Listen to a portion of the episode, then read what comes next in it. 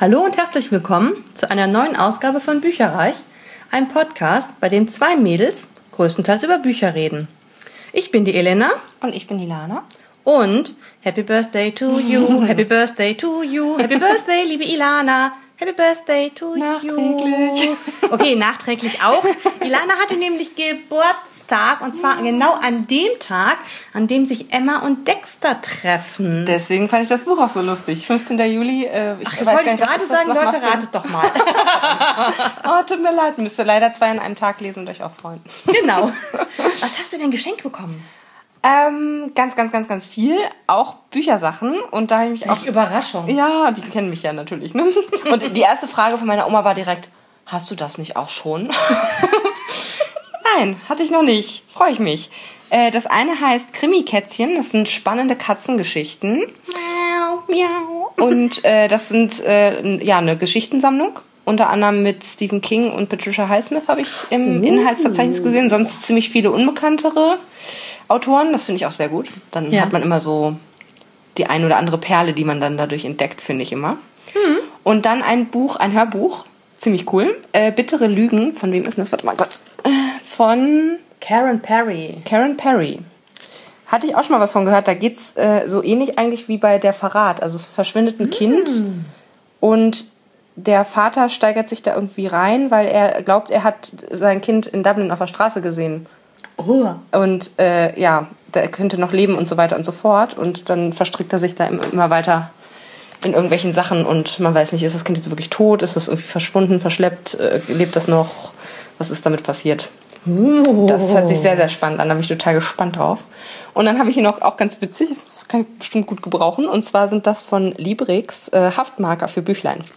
Und das kann man sich so vorstellen, dass man ja manchmal auch so Sachen markieren möchte in Büchern. Und hier ist eine riesen Auswahl drin. Da kann ich halt entweder also so Klebchen reinkleben und dann kann ich entweder sagen, von wem es ausgeliehen ist, was sehr praktisch ist, glaube ich.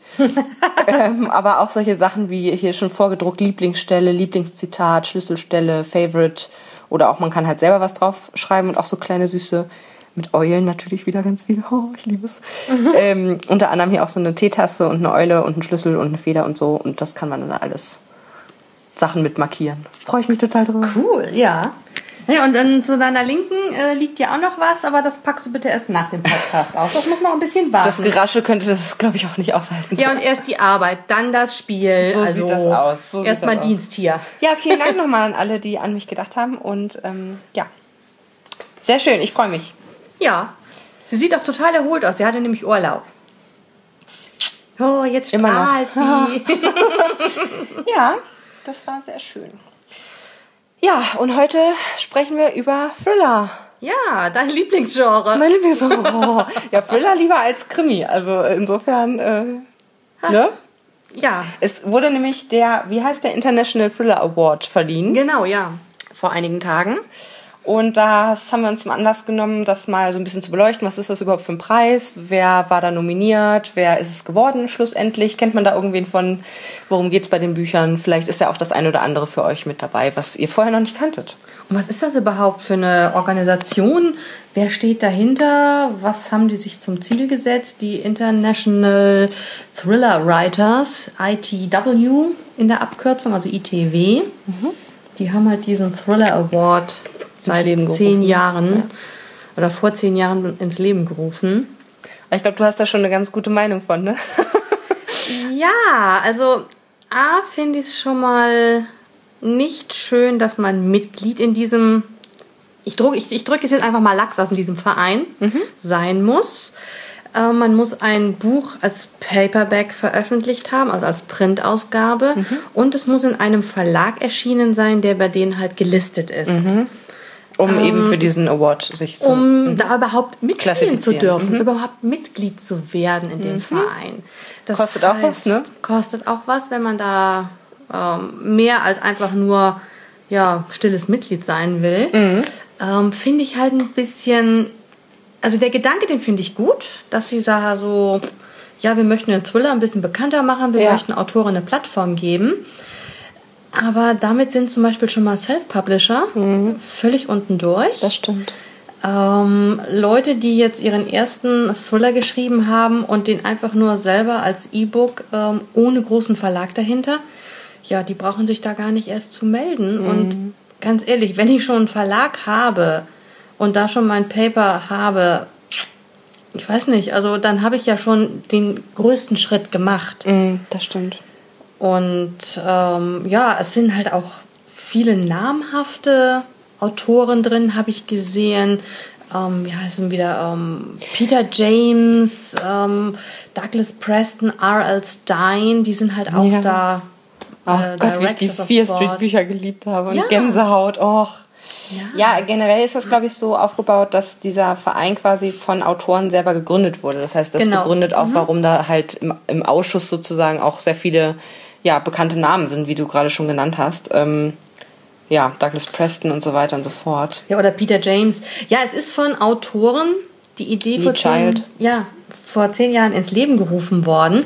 Wie gesagt, die Idee finde ich ja auch gut, dass es so eine Plattform Aber es hat was Mauschliges. Ja, vor allen Dingen, was ich dann total, ich versuche es wertfrei auszudrücken, seltsam finde, dass Leute, die Directors sind in Also dem Jury sitzen. Verein, die in der Jury sitzen, auch ihre Werke in der Longlist wiederfinden. Das finde ich jetzt schon ein bisschen. Bisschen voreingenommen, das stimmt. Ja. Ja. Also, aber wie dem auch sei, ähm, insgesamt ist es eben ein Award, der verliehen wird jedes Jahr und man kann sich ja zumindest mal angucken, was da so alles gewonnen hat, denn äh, zum Glück, wenn ich mal kurz drüber fliege, hat keiner von denen, die in der Jury Nee. saßen, auch wirklich gewonnen. Dieses Jahr zumindest nicht. Stimmt. Mhm. Und ich glaube, man kann sich bei solchen Listen oder auch bei solchen Awards immer ganz gut so Anregungen holen, was man vielleicht, was andere gut fanden, die auch gerade in dem Genre Ja. irgendwie unterwegs sind. Und deswegen wollen wir euch jetzt mal die verschiedenen Bücher vorstellen. Ich würde sagen, wir machen immer so ein bisschen versetzt. Und Ja, klar, klar. Ähm, ich habe mir mal hier auch die ganzen Amazon-Sachen aufgerufen. Wir haben keins dieser Dinge gelesen. Das ist jetzt wirklich der Blindflug. Das ist der Blindflug, aber wir versuchen mal so ein bisschen zu erzählen, worum es in den einzelnen Sachen geht. Also Drumroll, wir haben hier als erstes das beste Hardcover, also ähm, wie heißt das auf Deutsch? Hardcover. Hardcover. ja. Taschenbuch und Hardcover. Hardcover. Ja. Ja. Gebundenes Buch, verdammt. So, also, bestes gebundenes Buch äh, ist dieses Jahr von Andrew Piper, The Demonologist, der Dämonologe. Ja gut, machen wir es auf Deutsch. Die Dämonen. Ähm, gibt's noch nicht auf Deutsch, aber ähm, kann man ja einfach mal so sagen. Sagt's Das äh, hat mich sofort irgendwie erinnert an der Monstromologe von Rick Yancey. Stimmt, ja. Zum, wobei das nicht so schön illustriert ist, äh, muss man sagen. Und ähm, ja, das geht halt um einen Professor, der irgendwie in Dämonologie bewandert ist und der wird halt kontaktiert, dass er was, ähm, also der glaubt da nicht dran, aber er hat halt eben ne, so die Wissenschaft oder wie auch immer, weiß ich nicht, ob es das wirklich gibt, ehrlich gesagt, oder ob das jetzt nur fiktiv ist. Es gibt ja alle möglichen Krams auf der Welt. Und ähm, der wird halt dazu gerufen, er soll sich was angucken und der, er fährt mit seiner Tochter nach Venedig und dann passieren ganz, ganz gruselige Sachen. Also irgendwie die Tochter wird verschwindet vor seinen Augen in irgendeinem Kanal und ruft ihm noch zu irgendwie rette mich oder komm wieder oder irgendwie sowas nach dem Motto und er sieht halt irgendwelche Dinge und also das soll das hört Thriller sich schon halt. ziemlich gruselig an. Ja, Thriller halt, ne? Gruselig. Uah. Nicht schlecht. Also das fand ich fand ich ganz interessant. Willst du das nächste? Ja, Best Paperback, also Taschenbuch Mhm. von Jennifer McMahon. The One I Left Behind. Von der kenne ich zum Beispiel nur Winter People. Das habe ich neulich als Hörbuch gekauft. Ah, ja, also der Name sagt mir auch was. Also gehört habe ich das schon mal. Ähm, und das spielt halt 1985. Und da geht's, Sie glaube ich, ja, geht's um ein 13-jähriges Mädchen, ne? Genau. Und äh, ja, halt die üblichen Probleme in der Schule. Und ein Serienkiller ähm, kidnappt Frauen genau in diesem Zeitraum. Und Der schneidet die Hände ab, legt dann diese Hände vor die Polizeistation quasi. Und dann äh, folgt fünf Tage später der, der Körper von der Ja, Frau, die ja da jetzt gerade als letztes. Und dann verschwindet, also nicht die Mutter, sondern die Hand von der Mutter zumindest.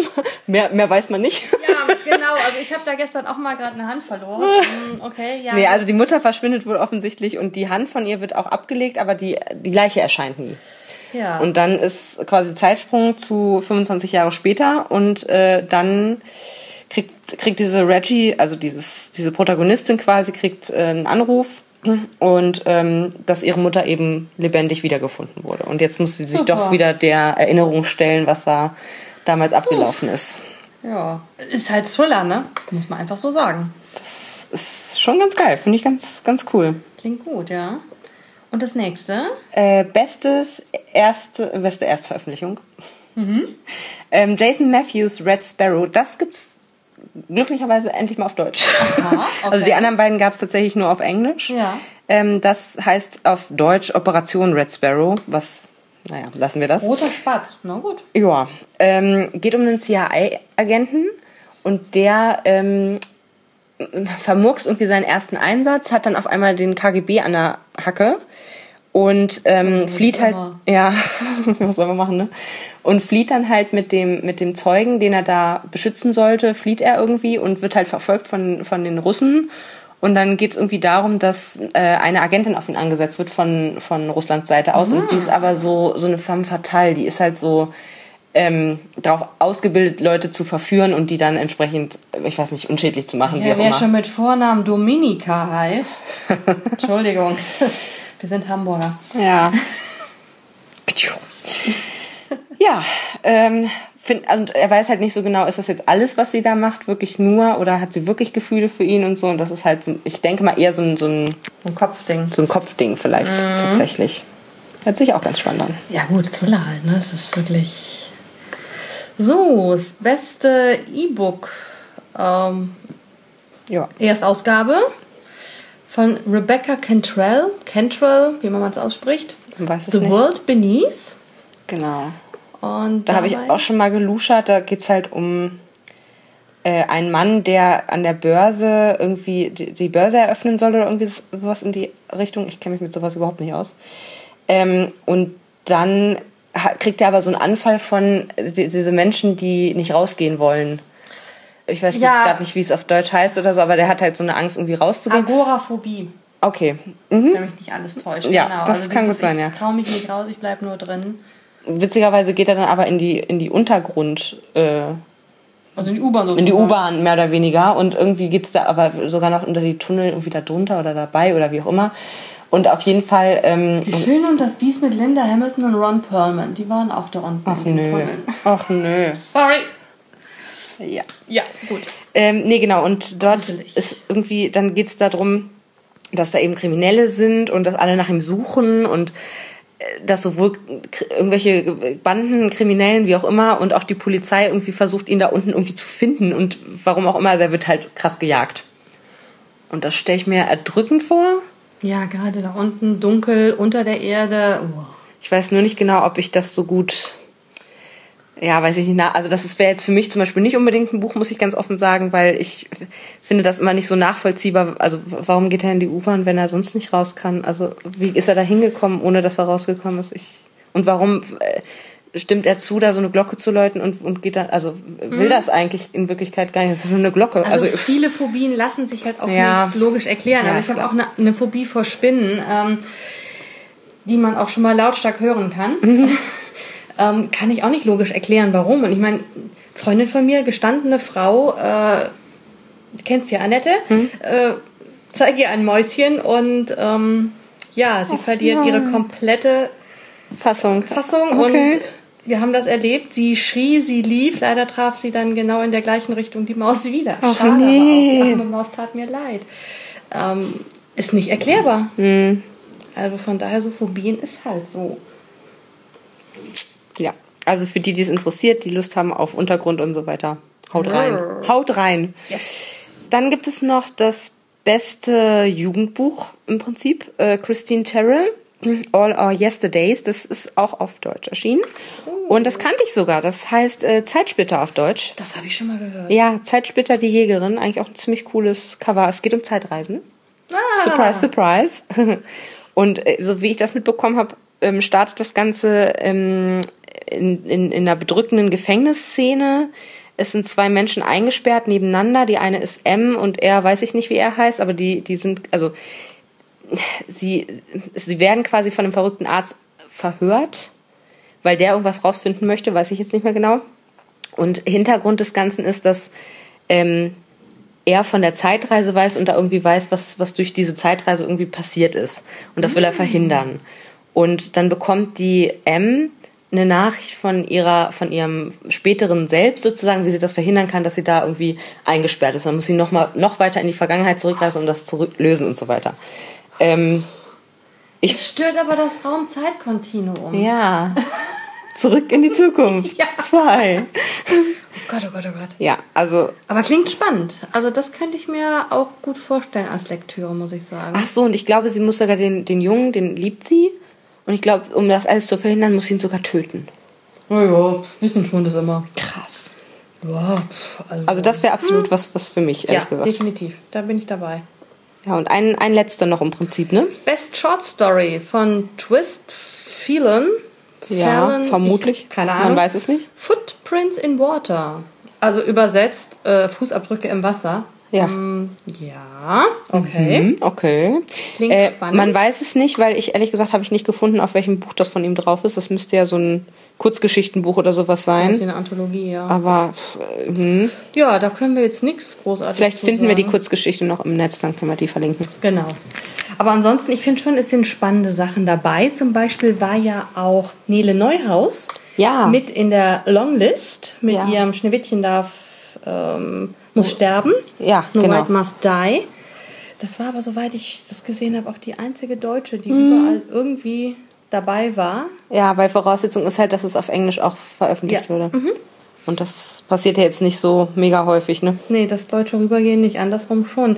Was ich total schade finde, ist, Chris Carter, ja, ja. auch ein Thriller-Autor, mhm. ich glaube, sein fünftes Buch ist jetzt raus.